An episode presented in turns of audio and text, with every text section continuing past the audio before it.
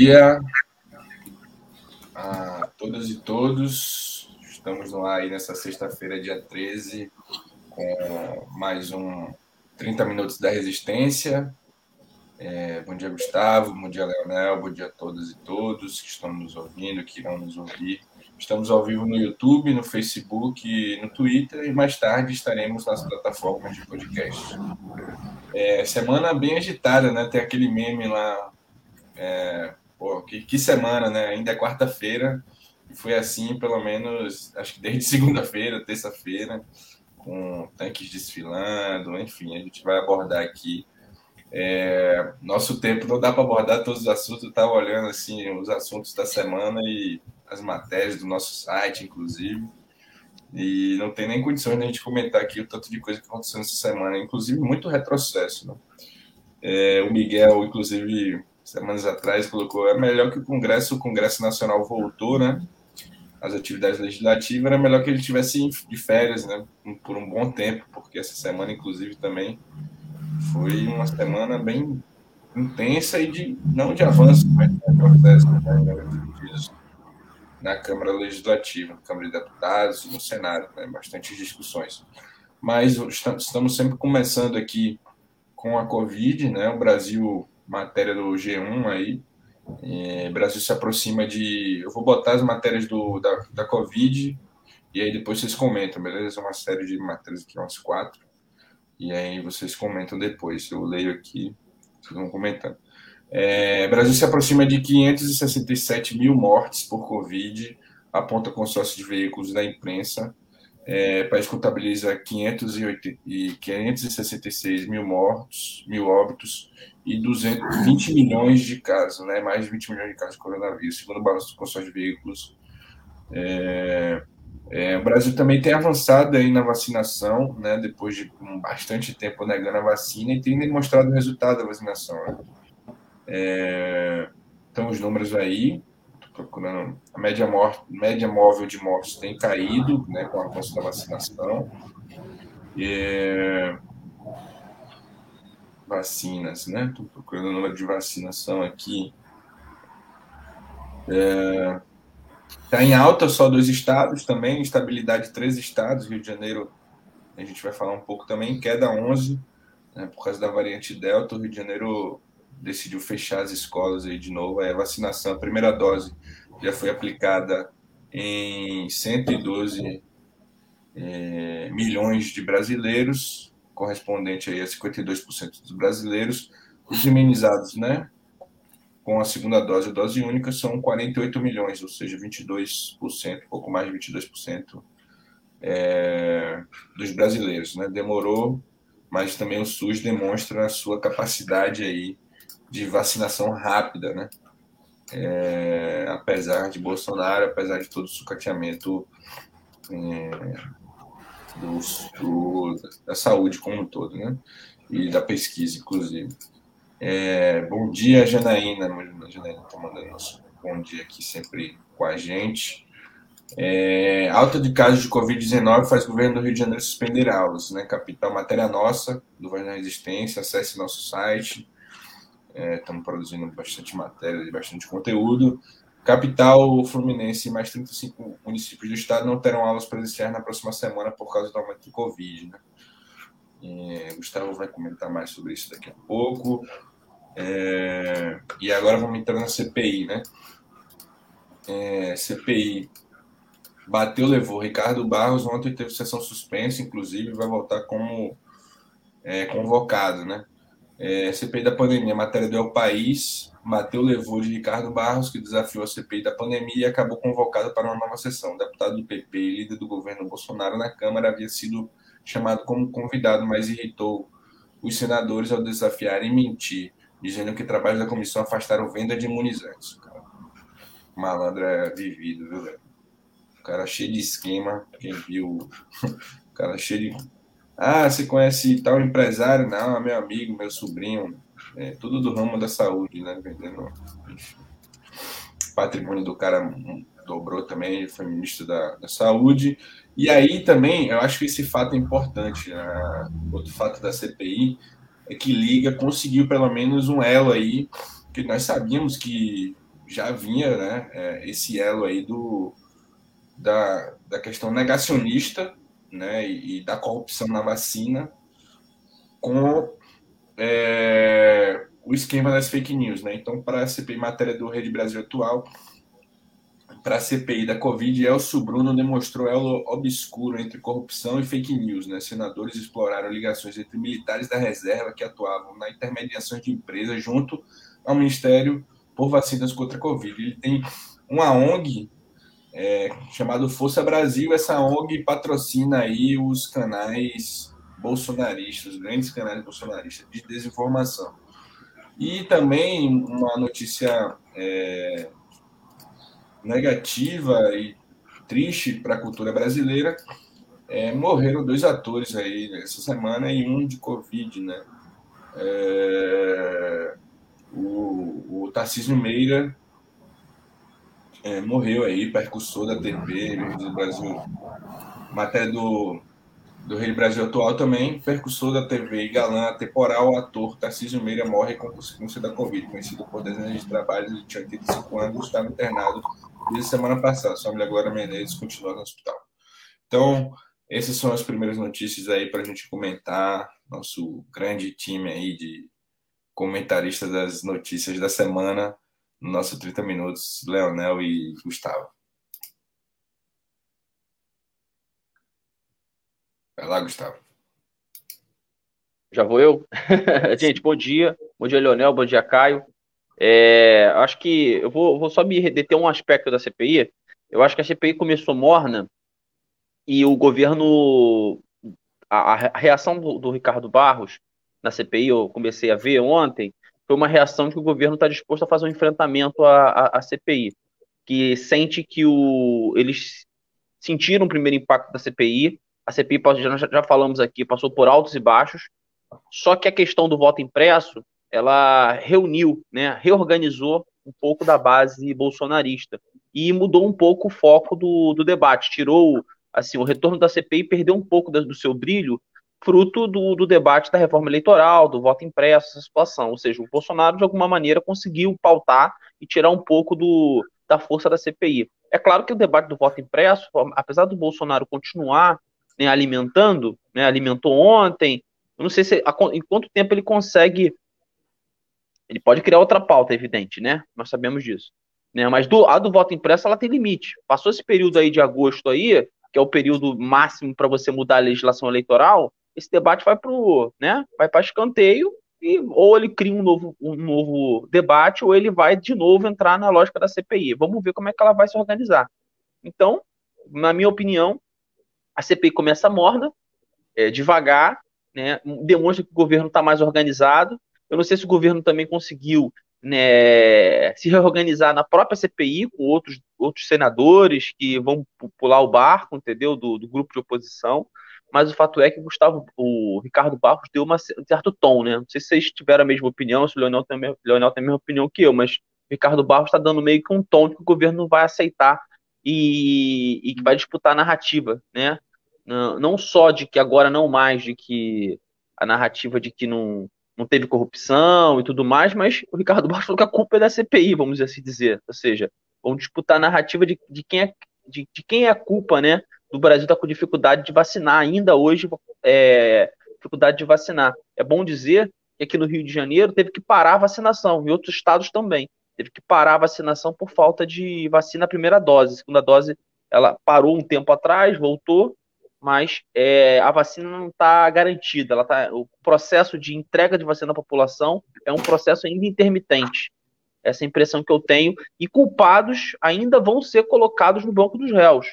E o Ricardo Barros já quis colocar esses, esse problema para a CPI. Leonel? Bom dia, Caio. Bom dia, Gustavo. É...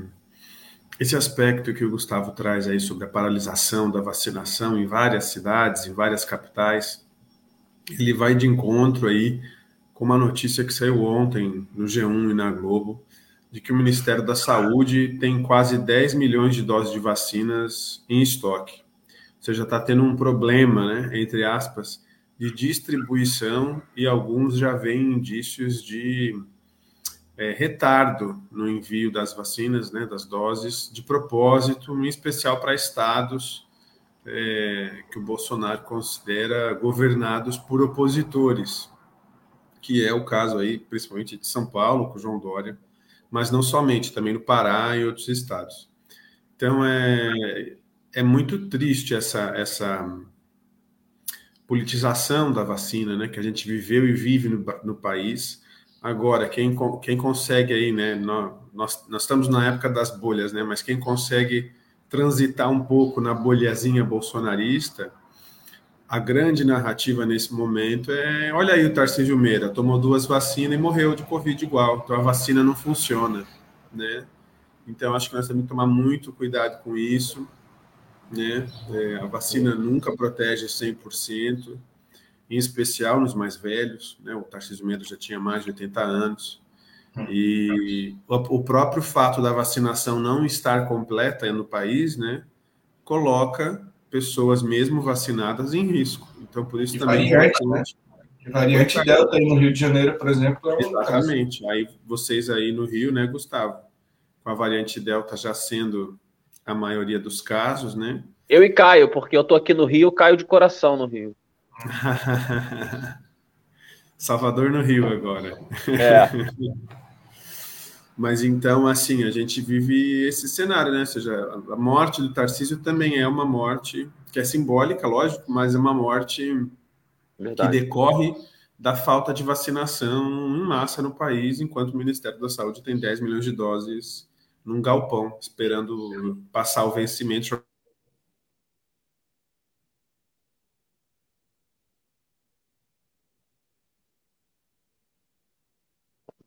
Travou. O Leonel travou para mim, achei que tinha sido. Ah, tinha é, eu também achei que tivesse eu travado. Falei, eu que travei, mas foi o Leonel. Travou o finalzinho aí, Leonel. Não, deu uma, deu uma pequena instabilidade é. aqui na internet, mas já. já tinha sido eu, fiquei parado assim, Gustavo ficou parado também. Mas é isso, assim, acho que ainda o governo, apesar de todos, toda a realidade acontecendo, CPI e tal, é, Bolsonaro fez uma é, isso é, é, ilustrativo, né? Bolsonaro fez uma cerimônia no Planalto, é, no Palácio do Planalto e, de, e o cara, o locutor do, do cerimonial disse que o uso de máscaras era facultativo, né? Não era obrigatório, sendo que no, no Distrito Federal é, é, é, obrigatório, né? O uso de máscaras. E é isso, né? Isso é uma demonstração de como o governo age. O governo não testa, o governo não comprou vacina na hora que tinha que comprar vacina, está comprando, chega um lote, chega outro, isso atrapalha a logística, inclusive, do, do, tanto do Ministério como das prefeituras que estão na ponta ali, né? Para, volta, diz, ah, não, lança um calendário, depois volta, enfim, isso tudo é uma confusão que gera esse, esse número de mortes desde o começo, né? Não é à toa 560 mil mortes. E não tem como o governo negar que é, não tem culpa disso, né? Porque toda a linha, a linha do tempo, né? Se a gente pega a linha do tempo, desde lá do começo de março de 2020, o governo vem tendo uma postura negacionista e depois corrupta em relação à vacina, né? Negacionista em relação à pandemia e depois corrupta em relação à vacina. E isso, a, o resultado disso são mais de 560 mil mortes, né? E vários sequelados. E a economia, inclusive, do país Gasolina vai para o. Isso não tem a ver com a pandemia, tem a ver com a pandemia, mas assim, gasolina está lá é, sofrendo sexto real aumento no ano, né? Desse, nesse nível. Assim, isso aumenta todo o custo de vida no Brasil, que depende dessa matriz energética para distribuição. Mas vamos para a próxima, que é o nosso financiamento coletivo, né? É, assine o Voz da Resistência, compartilhe nosso link aí, galera. É, isso é fundamental para a gente chegar a mais pessoas. Deixa o, o joinha aí no, no YouTube, quem está vendo no YouTube, quem está vendo no, no Twitter, compartilha, retuita, comenta. É, Maria, Maria Eulália aqui também mandou bom dia, falando que o Tarcísio também tinha comorbidades. E sobre a vacina é isso, né, galera? Não é escudo, não é, não é uma garantia de que você vai não vai morrer, mas é uma melhora significativamente das suas chances né, de sobreviver a uma doença. Assim, é isso. É, e está demonstrado aí com mesmo com a vacinação lenta, a redução no número de mortes. Mas é isso, nosso financiamento está aí, né, recorrente, nós somos um esse financiamento de assinatura e alguns camaradas já nos assinaram, né? E a gente pede que você compartilhe, né, ou qualquer valor, ou compartilhe com amigos nosso link, está aí na tela.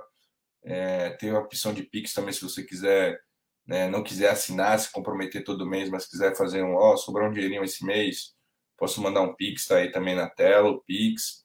E é isso. Leonel, como é que anda aí nosso. Precisamos intensificar esse, esse financiamento coletivo aí, né? Ah, com certeza, né? Continuar nosso gente... trabalho aumentar. A gente conseguiu reunir um valor bastante expressivo aí nessa primeira fase do financiamento coletivo pontual, né? E agora estamos aí na campanha de assinaturas, então você que nos ouve aí pode contribuir a partir de R$ reais, que é um valor bem tranquilo, é uma, uma cerveja, um café aí que você deixa de tomar no mês, para estar tá ajudando aí nossa construção de mídia independente aqui no Voz da Resistência. Então, entre aí no site, contribuam e vamos intensificar essa campanha aí para financiar o Voz o nosso podcast aqui também, nossas lives semanais. E, e é isso aí. É, eu, eu postei algum. É, para vocês terem noção como é, a gente tem resultado, a gente fica olhando assim os números, né? às vezes a gente fica produzindo matéria, enfim, é, postando nas redes ali e fala, pô, será que tem gente lendo a gente e tal, não sei o quê. Aí Aí eu olho os números fico alegre, né? No Instagram, Facebook, nosso site também. A gente, quando a gente não olha, porque às vezes as redes não. não o, o número de likes não é o, o que as pessoas viram, né? Enfim, não é as pessoas que a gente atinge, às vezes. Não significa tanto. Aí a gente, é, quando. Eu postei alguma, alguma matéria nossa lá, que enfim, a gente faz uma cobertura diferenciada, né? De assuntos que não estão na grande mídia, enfim, produção é, de conteúdo original. E aí alguém comentou assim, eu achei muito engraçado. Né? Isso a Globo não mostra, né? Claro, a gente vai, a gente vai, vai na, é, a gente coloca o dedo na ferida na comunicação, né? A gente vai cobrir coisas que a Globo não vai mostrar. E como a gente vai cobrir não é como é que a gente vai ser Globo nunca vai cobrir os fatos que a gente cobre sem terra, sem teto, campanha de solidariedade, enfim. Então, fortaleça aí nossa mídia, que a gente vai chegar a mais e mais lugares com a comunicação popular. Né? Mas vamos para a próxima. É, e é isso, né? A gente já falou um pouco aqui sobre a semana agitada é, na Câmara de Deputados, e aí a Câmara rejeita a distritão, matéria do G1, e aprova PEC que resgata coligações. É, eu vou colocando aqui, são algumas matérias também, se vocês quiserem já ir comentando essa, eu vou colocando a outra aqui é, bastante agitada né, semana na Câmara, né? Gustavo Amazão. Bom, eu acho o seguinte, que esse, esse mudança política, né, virou um combo, né? Apesar de ser pro, projetos né, diferentes, é, o projeto Distritão é, corria numa raia e a reforma política corria no outra raia. Vamos começar pelo Distritão. Eu acho que o Distritão foi o primeiro a ser derrotado. Eu acho que Aliás, é, primeiro voto impresso, melhor dizendo, né? Confundi aqui. O distritão junto com o debate da, coliga, da distritão das coligações proporcionais e o, e o voto impresso. O voto impresso foi o primeiro a ser derrotado. É, é óbvio que o voto impresso estava ligado a uma questão relacionada ao resultado das eleições. Eu não acho que o debate seja somente só de narrativa. Os caras tinham um projeto de é, é, fazer corrupção nas eleições, né? Mudar o resultado das eleições a partir do voto impresso. Sabem que a situação do voto na urna eletrônica é mais difícil de fazer e queria encontrar meios para que nas periferias, sobretudo nos lugares em que o TRE não consegue fiscalizar, é, eles pudessem modificar a correlação de forças e mudar, inclusive, o resultado das eleições, que é plenamente possível. Né? Só você ver o quadro da Baixada. Hoje, você, a urna eletrônica, é difícil segurar a pressão para que os moradores não votem esse, nos milicianos, nesses setores aí armados que comandam a política local. Você imagina com voto impresso, né? A pessoa tendo que sair da urna, sair do local de votação e entregar a quem votou, né? Que é uma era, era a proposta inicial desses caras aí. Então, a derrota do voto impresso foi crucial.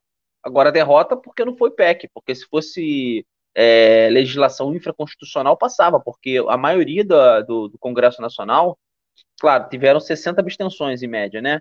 Mas foi 229 a 222, ou seja, 229 é uma coisa se é uma correlação de força a se pensar. Eu acho que a gente não pode fazer análise política sem pensar na correlação de força em que 229 deputados votaram para ter voto impresso no Brasil. É muita coisa. Né? Mostra que o governo, inclusive, reorganizou a sua base. Mostra que a base do governo ela está disposta a, vamos dizer assim, a avançar em pautas, inclusive nesse patamar né, de falta de sobriedade, ou seja, nesse patamar de, de, de disputa política, né? né? Ou seja, enfrentar o TSE, por exemplo, não é pouca coisa, vamos pensar assim, né? A, a, a, eu estava vendo lá a, a live do, do, do, Barroso, né, no TSE, né? Enfrentar o TSE, ou seja, não é pouca coisa enfrentar o Supremo Tribunal Federal. Segundo ponto, em relação já ao, ao então derrotado o voto impresso, veio o Distritão. Também não concordo com uma narrativa que trabalha o Distritão apenas como bode da sala do, para passar a coligação proporcional. É claro que é óbvio que, as, que, que, essa, que, essas forças políticas se organizam a partir de, uma, de um diagnóstico da conjuntura. E qual é o diagnóstico? O diagnóstico é o seguinte: há muita chance do Lula ganhar. Não está ganho, mas está muita chance. E estão se armando com várias formas de diminuir né, a representatividade do Congresso Nacional. Porque se você tem uma vitória eleitoral na presidência, você precisa ter algum tipo de posição privilegiada no Congresso Nacional, sobretudo na Câmara dos Deputados. Então, é, onde, que é onde se abre o processo de impeachment, onde se faz o debate, vamos dizer, inicial do projeto de lei, na sua grande maioria. Então, eles estão se resguardando. Eu achava que sim, existiam setores bem organizados que estavam dispostos a bancar o distritão e diminuir né, as, é, a representatividade do Congresso Nacional, sobretudo tirar as minorias do, do cenário e colocar alguns setores é, somente que mais à frente não estavam vinculados em um projeto ideológico. Esse era o projeto do Distritão. E tinha peso no Congresso Nacional. Aqui, pelo esforço dos nossos deputados, da sociedade, pressão de vários setores, isso deu água. Aí, quando dá água, a gente acha o seguinte: que não, é só é só bode na sala. Não, deu água, o negócio deu muito errado, muitos setores estavam com dúvidas sobre o resultado disso, o deputado que se elegeu no modelo proporcional é, natural começou a ficar com medo dele não se reeleger, a coisa não aconteceu. E a coisa caminhou para o voto proporcional, né, que é menos pior, evidentemente, porque volta ao que era antes.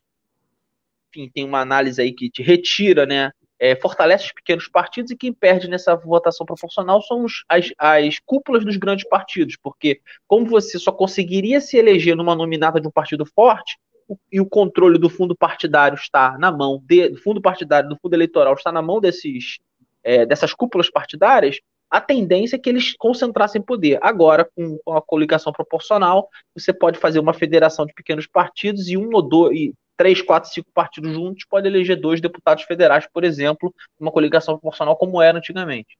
Então, a tendência é que essas cúpulas partidárias percam peso e os partidos menores consigam, dizer, dar um respiro, sobreviverem e continuar tendo algum tipo de, de capacidade de atrair novos militantes e novos candidatos. É, eu acho também, Gustavo, tem outro elemento aqui, mas eu vou botar na tela aqui a, a matéria, e é isso, né? O, o, foi isso que desencadeou aí, né? Bolsonaro ameaça Congresso Nacional com tanques na rua essa semana. É, o desfile parecia, eu vi muito meme aí, parecia uma corrida maluca, e o Dig Vigarista estava diferente, né? E aí... Eu, eu, eu, esqueci de falar disso, Caio, até para antes de passar para o Leonel concluir meu, meu raciocínio, de fato, o que acontece? Eu também né? Acho assim, o humor é fantástico, né? Na política, eu acho que o, o resultado final da questão do, do exército ganhou muito ênfase a questão do humor, mas eu acho muito sério o Bolsonaro colocar tanque na rua no dia da votação. Ele conseguir articular isso, conseguir convencer a, a, cúpula das Forças Armadas, a Marinha, a fazer esse tipo de desfile, mesmo que seja patético o desfile, mesmo que tenha um resultado que não não assim não, não chegou né, ao, ao resultado que eles queriam, eu acho que isso é muito sério. Eu acho que o pessoal agiu certo. Eu acho que o pessoal entrou com uma liminar lá na justiça. O pessoal fala, ah, judicialização, não pode trazer a justiça para esse debate. Tem que, tem que usar todos os meios, não tem jeito. Ou você fazia isso, ou você se colocava na frente do, da esplanada dos ministérios e pediu os tanques de passar, como o trompetista fez lá. Teve uma agitação nesse sentido. Está em pandemia, foi o que foi possível. mas eu acho muito sério. Eu acho que nós temos que levar muito a sério. Eu acho que nós temos que dosar um pouco essa questão do humor e trabalhar a questão do, da seriedade desse, desse tipo de articulação do Bolsonaro. Não, bastante sério, mas o, o, Brasil foi ridicularizado internacionalmente, né? O The Guardian colocou como República de Bananas, por causa dos tanques, por causa do desfile, enfim, é, é grave o que o Bolsonaro fez de botar tanque na rua no dia da votação do voto impresso, e é muito grave, mas assim, o desfile ficou assim, né? O que se esperava, né, do Brasil, expectativa e realidade, né? esperava os tanques lá modernos e tal, alguma coisa assim. E o que se viu foi tanque lá, parecia um fumacê da dengue, né? Então, teve esse aspecto também de, de, de demonstrar que, que as Forças Armadas estão com Bolsonaro e também demonstrar a fragilidade de, dessa força, né? Que tá todo mundo sabendo que se entrar em guerra com o Brasil vai, vai ter um, um sucesso, alguma coisa assim, porque não foi demonstrada essa força toda também, né? Em relação ao exército brasileiro. Camazão, vou colocar aqui a próxima, você já Pode ir mandando bala aí. É, matéria nossa também, pessoal, PT, Rede e PCdoB são os únicos a votar 100% contra a voto impresso. Né? A proposta defendida pelo presidente Jair Bolsonaro, que visa criar insegurança jurídica sobre os resultados, foi derrotada nessa terça-feira no plenário da Câmara dos Deputados.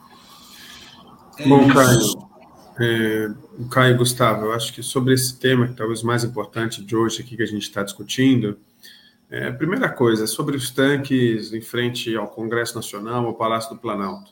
É, é muito, é, simbolicamente, muito ruim para o país que isso aconteça numa semana em que se tentou votar tantas mudanças no sistema eleitoral, que, na verdade, o que a gente vê, a, a mensagem é uma ameaça concreta à democracia. E que pese o desfile foi meio, né? O pessoal começou a brincar nas redes sociais, né? A parada militar virou uma piada militar, né? Por conta dos tanques ter soltado fumaça, só um tanque de fato ter circulado, né? Outros eram outros veículos. Mas é uma mensagem muito forte, muito nítida é, de até onde o Bolsonaro pode chegar para tentar se manter no poder num cenário que ele vem derretendo nas pesquisas e estourando de rejeição. É, a segunda questão, eu acho que tanto a do voto impresso, ela, o Gustavo falou bem aí também, ela remonta ao período das fraudes. Né? Recentemente a gente teve eleições no Peru, a candidata que perdeu, filha de ditador, pediu impugnação de mais de 800 urnas. O Peru é um país desse tamanho aqui, né? E demorou cinco semanas para o resultado oficial ser proclamado. Vocês imaginem no Brasil que tem 200 milhões de pessoas, um país continental, se o bolsonarismo, depois que perder as eleições de 2022, ficar impugnando milhares e milhares e milhares de urnas para pedir recontagem de votos, milhões de pessoas, de escrutinadores envolvidos, né? É um processo que realmente não tem como é, você evitar fraudes. Então, acho que é uma derrota importante, mas ela ainda está nesse campo aí do, do como se fala, falava pouco tempo atrás, do olavismo, né? É uma guerra cultural, né? É uma guerra ideológica, mesmo sabendo que vai perder, para criar as condições que justifiquem a sua base, uma espécie de assalto ao poder ou algo do gênero.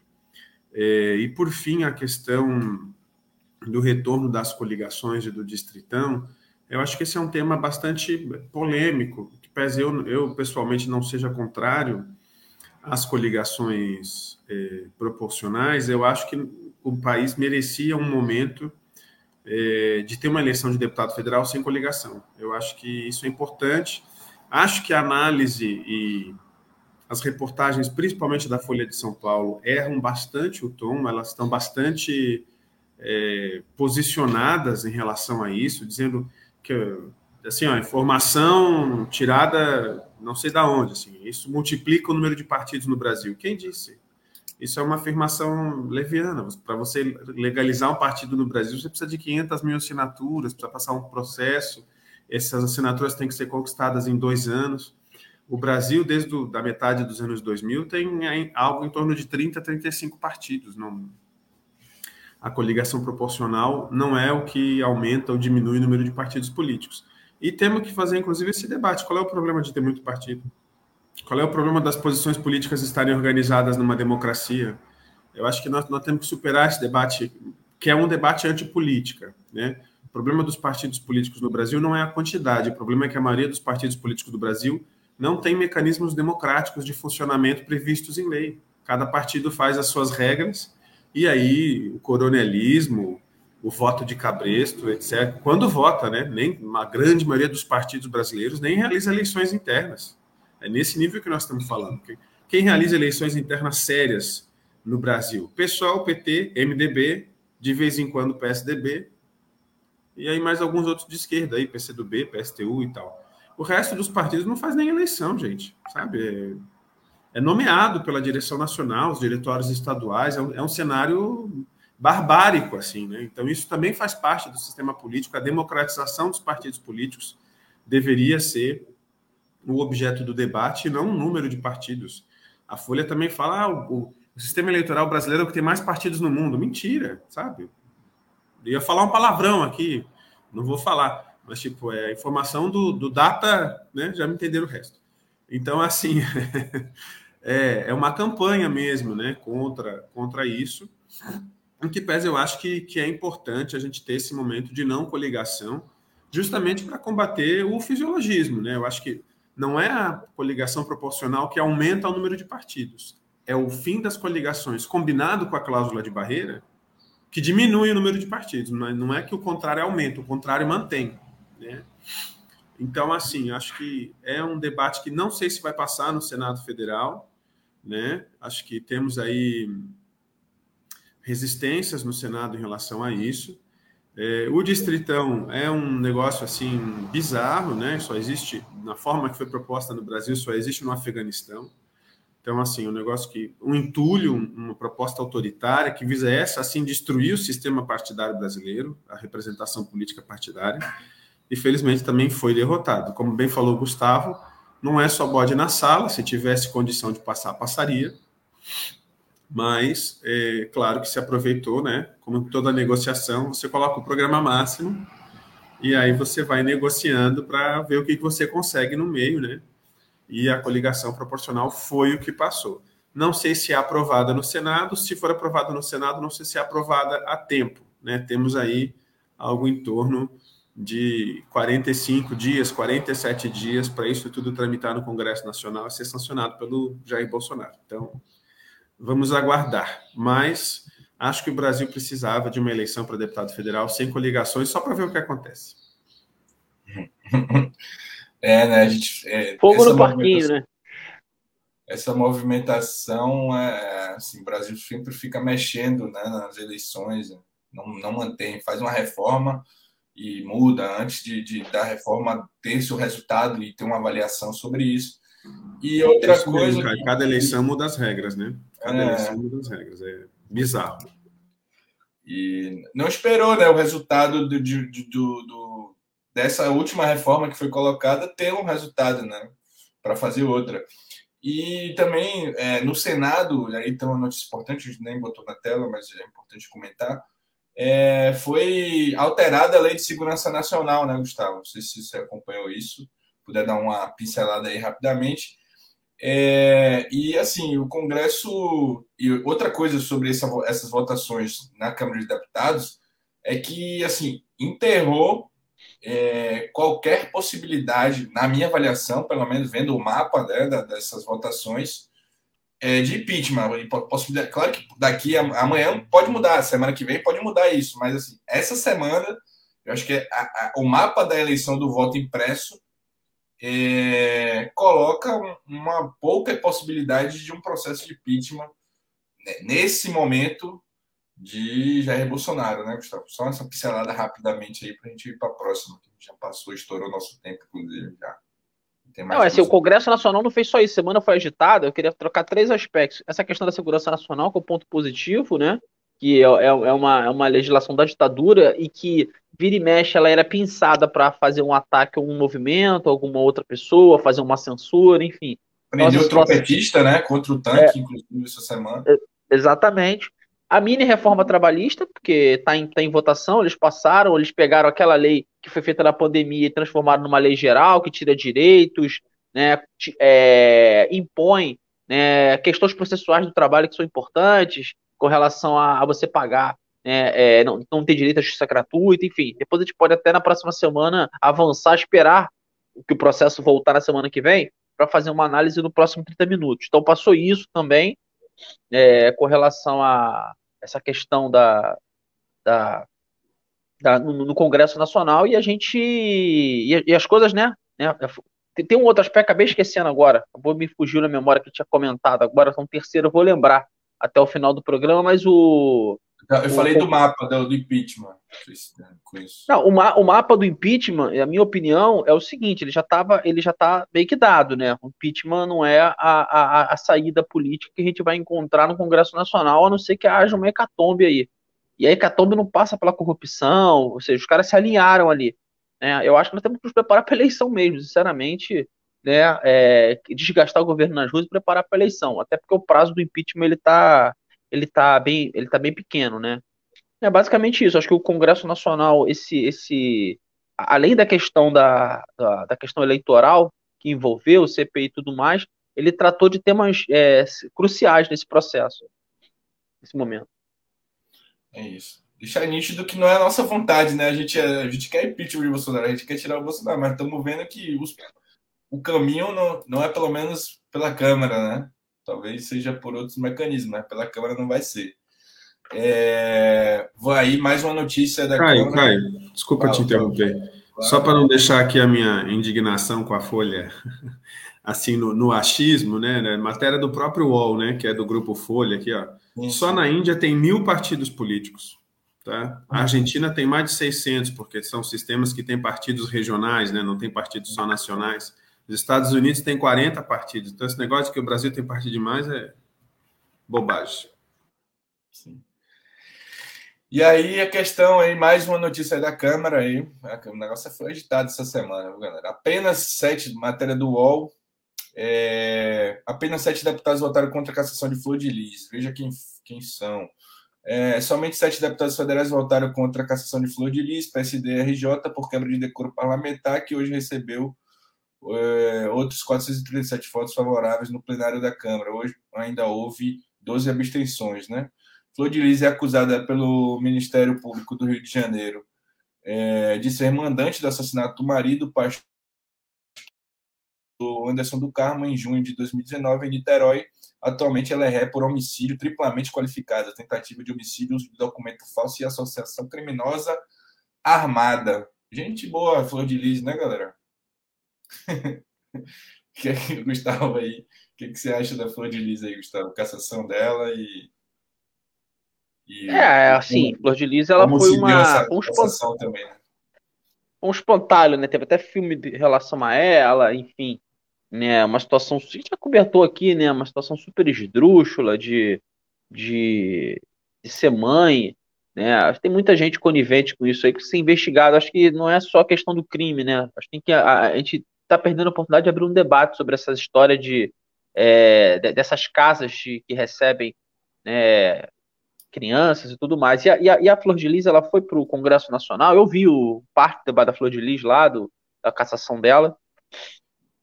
É, o, ela acusou, os advogados acusaram o Anderson do Carmo de ser estuprador, né? De assediador de menores, né? Ou seja, o que demonstra que, mais uma vez, que aquela política de é, ser mãe e pai de 60 crianças é uma coisa absurda, né? Totalmente ilegal e que tem conivência com o Ministério Público, com, a, com o Conselho Tutelar, ou seja, tem muita gente envolvida aí que precisa ser investigada. Esse é o ponto, entendeu? Não é simplesmente prender a Flor de Lis. A Flor de Lis tem que ser. É, a Flor de Lis ela tem que ser é, acusada, investigada pelo crime do, do, do, marido, né? Se ela tiver culpa ou não. É, mas existe um sistema que foi criado naquela situação ali que precisa ser investigado e as coisas não parecem que continuam na mesma, entendeu? Com relação à votação, o que causou para a gente mais polêmica na nossa bolha foi o voto do Glauber, né? Que a, a, assumiu né, a partir do argumento antipunitivista, votou contra. Eu achei que foi um equívoco do Glauber, respeito muito o Glauber, votei no Glauber, fiz campanha para o Glauber. Ele realmente nunca negou ser antipunitivista, eu acho que isso é importante, mas eu acho que houve uma confusão é, das esferas do direito. Eu acho que o ponto é esse, tá?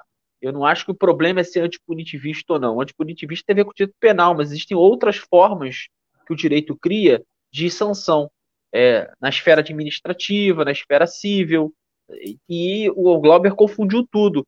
E ao, e ao dizer que precisa, é, primeiro, que a Flor de Lis seja é, condenada, na, condenada na esfera penal para ser, é, para ser é, vamos dizer assim, sancionada, sancionada ou caçada, seja sancionada, caçada dentro do Congresso Nacional, ele confundiu, confundiu e praticamente de seguir essa lógica, não, não haverá mais sanção administrativa. E isso é muito sério. Isso do ponto de vista é, do Congresso Nacional, numa comissão de ética partidária, porque você sempre vai ter que aguardar né, o resultado penal. Então a, a, coisa não é, não funciona aí, entendeu? Não funciona por aí. Então eu acho que o, houve uma grande confusão. Eu acho que há tempo ainda, talvez do Glauber, eu acho que ele tem essa característica, o cara que ouve muito também, é, ouvir o partido e talvez falar, olha, confundi, enfim, não era bem isso, posso recuar, entendeu? Dessa posição, entendeu? Mesmo se mantendo de punitivista, mas eu acho que foi um equívoco essa votação. Eu acho que tinha sim, o pessoal votou certo, né, mais deputados, né? Votaram certo. Votaram pela cassação da Flor de Lis porque ela utilizou o cargo dela para impedir as investigações. Ela é uma ameaça às investigações e por causa disso ela falta com decoro. Não tem a ver se ela é culpada do crime. Isso, às vezes ela está querendo proteger alguém, pode ser, o exemplo. E isso também é quebra de decoro. Gustavo, chegou uma pergunta aí, mas antes eu vou. É, a Luciana Boatê, que também é do pessoal e é professora de Direito da UFRJ, é, fez um, um, fio né, no Twitter no Dia do Advogado, Diálogo Fraterno Copeiro Cláudio Braga, sobre o caso Flor de Lis. Penso que o debate deve ser feito sobre o papel da Câmara, que não é o de julgar criminalmente a deputada, mas sim de realizar o julgamento ético-político do caso. Aí ela fez um fio explicando a situação, e aí foi, é, na minha humilde opinião, é simples, né? Quebra de de... O famoso quebra de decoro é, justifica o voto sim à cassação da Flor de Lis, né? Para mim não tinha muito debate né, antipunitivista e tal. É, a Claudiele está mandando aqui uma pergunta para você, Gustavo. Dentro do antipunitivismo, uma questão sobre crimes que exigem reclusão.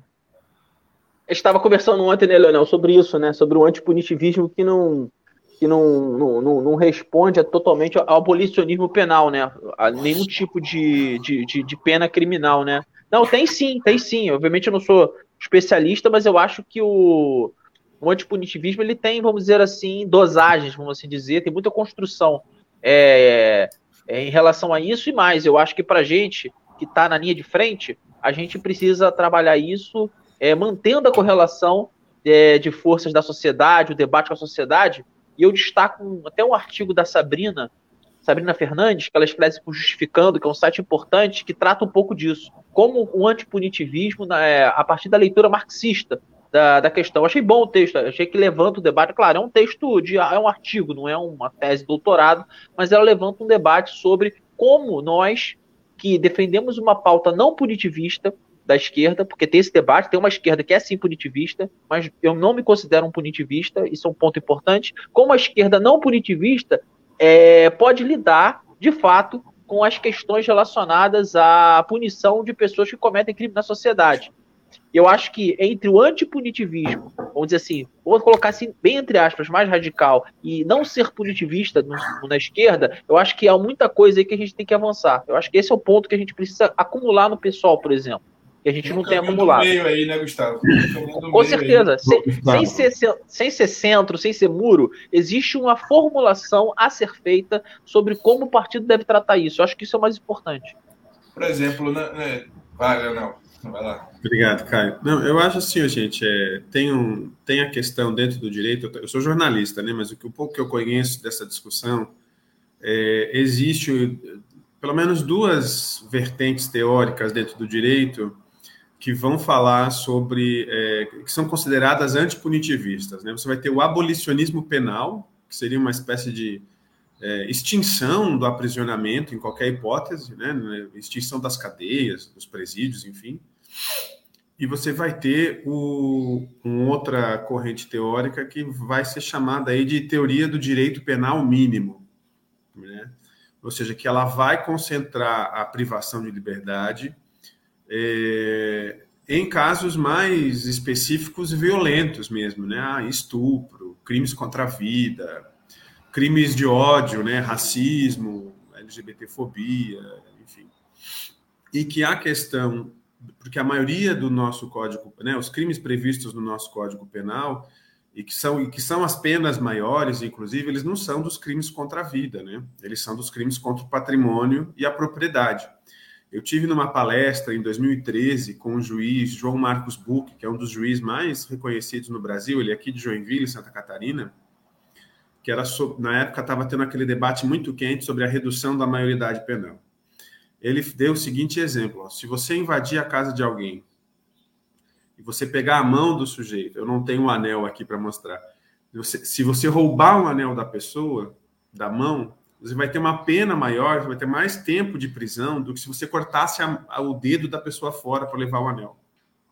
Ou seja, é porque cortar o dedo seria uma lesão corporal, roubar o anel seria um roubo de propriedade. Então, no Código Penal, é previsto mais tempo de reclusão para o roubo do que para a lesão corporal.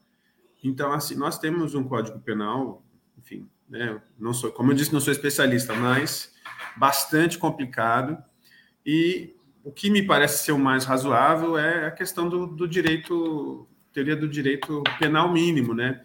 É, principalmente assim, é, recentemente, quando o STF, por exemplo, equiparou LGBTfobia ao crime de racismo, aí veio um monte de antipunitivista falar que não deve ser crime, que não sei o quê.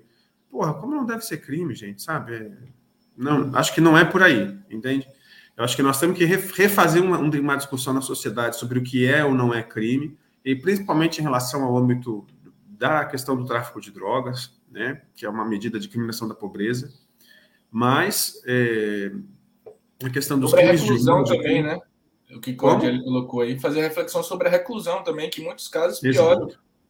Ah, e das penas alternativas, né? Nós, existem várias outras formas de você penalizar a pessoa, seja por multa, seja por serviços comunitários, seja, né? Por outras formas que se possam criar e não exclusivamente a privação de liberdade, porque hoje você colocar uma pessoa na cadeia, é, você, você pega um ladrão de qualquer coisa, você põe na cadeia e ele sai de lá faccionado, entendeu? Organizado dentro do, de estruturas muito maiores, nacionais, que algumas que funcionam inclusive como partido político quase, né?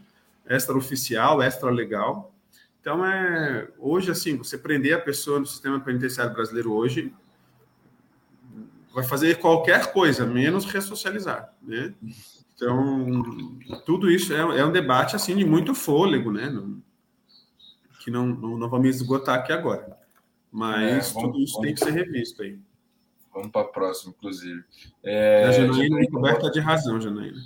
A punição, na maioria das vezes, serve para garantir o patrimônio privado e a punição cadeia serve só para pobre. Concordamos com você, Janaína. É, vamos para Belfor Roxo, Gustavo. Assassinato de PM, matéria nossa também. É, o Gustavo escreveu aí. É, assassinato de PM reacende debate sobre armar guarda municipal. Se a PF não consegue evitar desvio de munição, imagina a guarda municipal de um município pobre. As milícias serão grandes beneficiadas. É, Gustavo escreveu essa matéria aí. É, acesse nosso site. Gustavo nos comentários aí. Que está acontecendo é. aí em Belfor Roxo, Gustavo? Debate, debate sobre a questão da guarda municipal, do armamento da guarda municipal, ele ganhou, né, vamos dizer assim, um destaque, até porque foi bem noticiado pela Globo, né, que tem muita influência aqui no noticiário do Rio de Janeiro. Eu não vi as outras TVs, mas a Globo influencia muito a morte do, P, do, de um PM em Belfor Roxo, assassinado com 12 tiros, 12 ou 15, agora nem me lembro, não, não, não muda a brutalidade do, do, do, do fato, por, por um guarda municipal, né, do Rio de Janeiro, né, que tinha, que a guarda municipal tinha protagonizado também Vigário Geral, é, a morte, né, de três pessoas. E isso reacendeu o debate sobre a questão do, do, do armamento da guarda municipal, que é um debate presente na, nas câmaras municipais é, por todo o estado, né, devido à possibilidade legal disso acontecer, né. Algumas, algumas guardas municipais pelo Brasil estão armadas, e aqui no Rio você tem um problema sério com o problema da milícia. Né? E armar as guardas municipais aqui é, de fato, você criar né, braço armado para a milícia, né? É, o policial de folga vira miliciano, né? É, muitos, alguns, né? Obviamente. viram milicianos na, na folga. E os guardas municipais seriam essa PM de segunda classe, vamos assim dizer, né?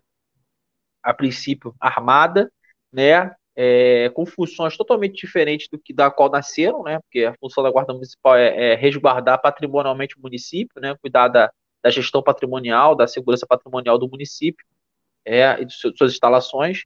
E esse objetivo, é, e esse objetivo, ele ganha, né, trouxe o debate né, no Rio de Janeiro, é, devido à pressão, à representação da Guarda Municipal na Câmara Municipal, inclusive é o Jones Moura, que é o deputado, que é vereador da Guarda Municipal, que está na, na, na, Câmara do Rio, agora vai virar deputado federal, porque a Flor de Lis foi caçada, ele vai subir para federal, teve 20 e poucos mil votos, ou seja, tem uma base organizada. É, então, preocupa a gente esse debate na Câmara Federal é, e a força que esse debate vai ter com, agora com representação federal, né? claramente apoio, em apoio às guardas municipais armadas. Que, na minha opinião, o debate que a gente fez na Baixada, na eleição, foi que guarda municipal armada, na verdade, é a polícia municipal a polícia municipal, com problemas de jurisdição, daqui a, pouco capacidade investigativa, a, a, a, logo depois com pedido de mais armamento, começa com uma pistola, daqui a pouco já quer o fuzil, porque a pistola né, não resolve o problema, é, com paiol organizado né, na, nas cidades e né, é, uma estrutura financeira para garantir isso, nos municípios paupérrimos, por sinal. Então, esse debate é um debate, não é só, é um debate orçamentário, é um debate de segurança pública, é um debate que envolve é, o resultado disso para a sociedade, mais violência na sociedade. Então, eu acho que é, o pessoal, obviamente, é contra isso, o PT é contra, enfim, existem, né, a esquerda em geral é contra esse processo, né? Criação de, imagina, mais criação de mais 30, 40 é, polícias no Rio de Janeiro, no caso do Rio, né? Cada cidade de mais de 50 mil habitantes para poder ter uma guarda municipal, então é armada. Então é um debate bizarro. No Rio de Janeiro, todas as cidades da Baixada teriam direito a ter uma guarda municipal armada. Daqui a pouco tem é, P2 da Guarda Municipal, olha só a situação. Nós estamos, né? Já, é, deve ter, já deve ter. Já deve ter, né? Mas eu acho que ficaria mais, mais, mais legitimada, né? Poderia fazer investigação, enfim, é uma confusão danada, né? E no Brasil já tem Polícia Federal, Polícia Rodoviária Federal, tem PM, tem Polícia Civil, enfim, tem um montão de polícia. Polícia não falta, né? É estrutura policial que não falta, né? Falta é recurso para saúde, educação, né? Isso que falta. Então é basicamente isso. Eu acho que esse é um debate que a gente precisa travar com seriedade. Estamos fazendo, né? Mas eu acho que tem que é, convencer mais a população que é um absurdo isso. O Mazão quer comentar? Eu vou botar a última notícia aqui, que é em relação, inclusive, que o Gustavo colocou aí. Dinheiro para a polícia tem bastante, mas para pesquisa tá, tá em falta, né? Plataforma Lattes, matéria nossa também, não tinha, a gente não tinha colocado isso na, na, nossa reunião de pauta, mas eu vi essa matéria e falei, pô, não podemos não deixar de comentar. São tantos absurdos, né, dessa semana, que essa não podia também passar batido, né? Plataforma Lattes de currículos de pesquisadores é restabelecida. O sistema caiu no dia 23 de julho, né? Na sexta-feira 6, o órgão já havia informado que as informações foram todas preservadas.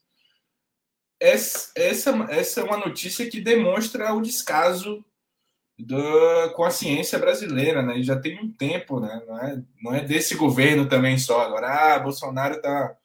É um processo sistemático de destruição da pesquisa, da ciência brasileira. Né? E estamos vendo aí que é super importante, em um momento como esse, pandemia, se o Brasil tivesse é, em outro patamar de pesquisa, o Brasil, inclusive, apesar dos cortes na educação, apesar do, da pouca prioridade na, na pesquisa, é um, um, país referência na saúde, por exemplo, e em diversas áreas de tecnologia, de, de, perfuração de petróleo, por exemplo.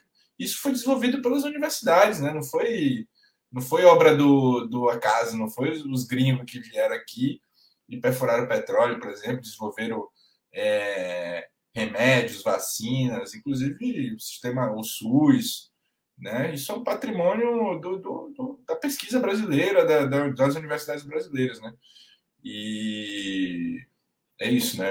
A prioridade do, dos governos tem sido armas e não a ciência, livros, pesquisa, etc. Né? E é um caminho aí difícil, porque é, o Brasil vai passar por, por outras coisas, né?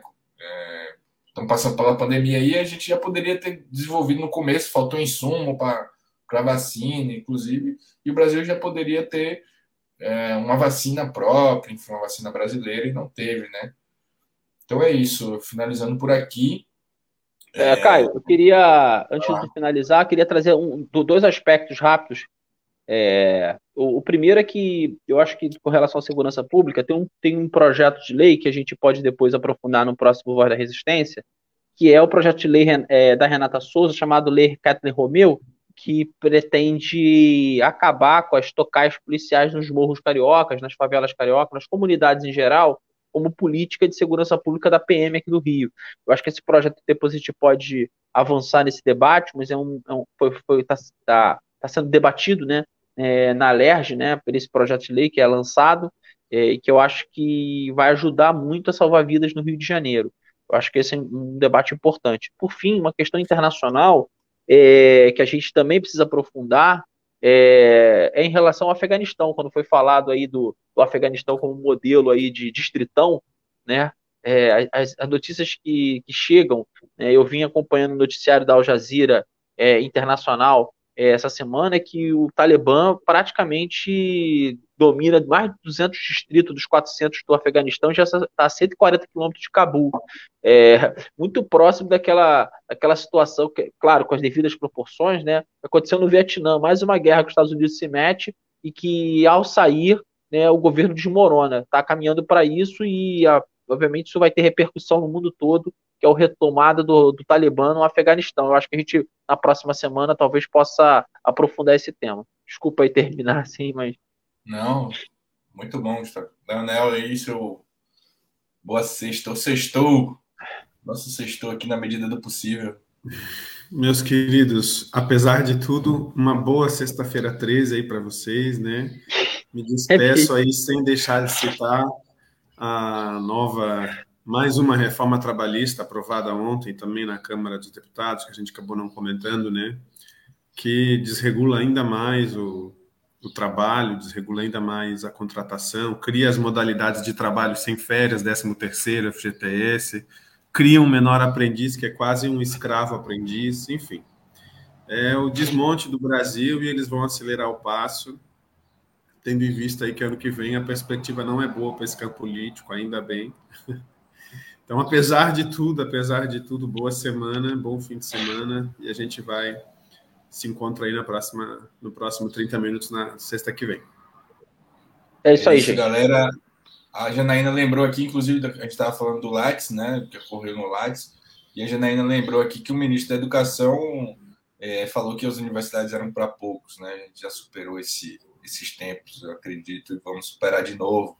Então, valeu, galera. Ficamos por aqui. São muitos assuntos. A gente se reúne para decidir ali os assuntos mais importantes da semana, mas sempre fica faltando alguma coisa, né?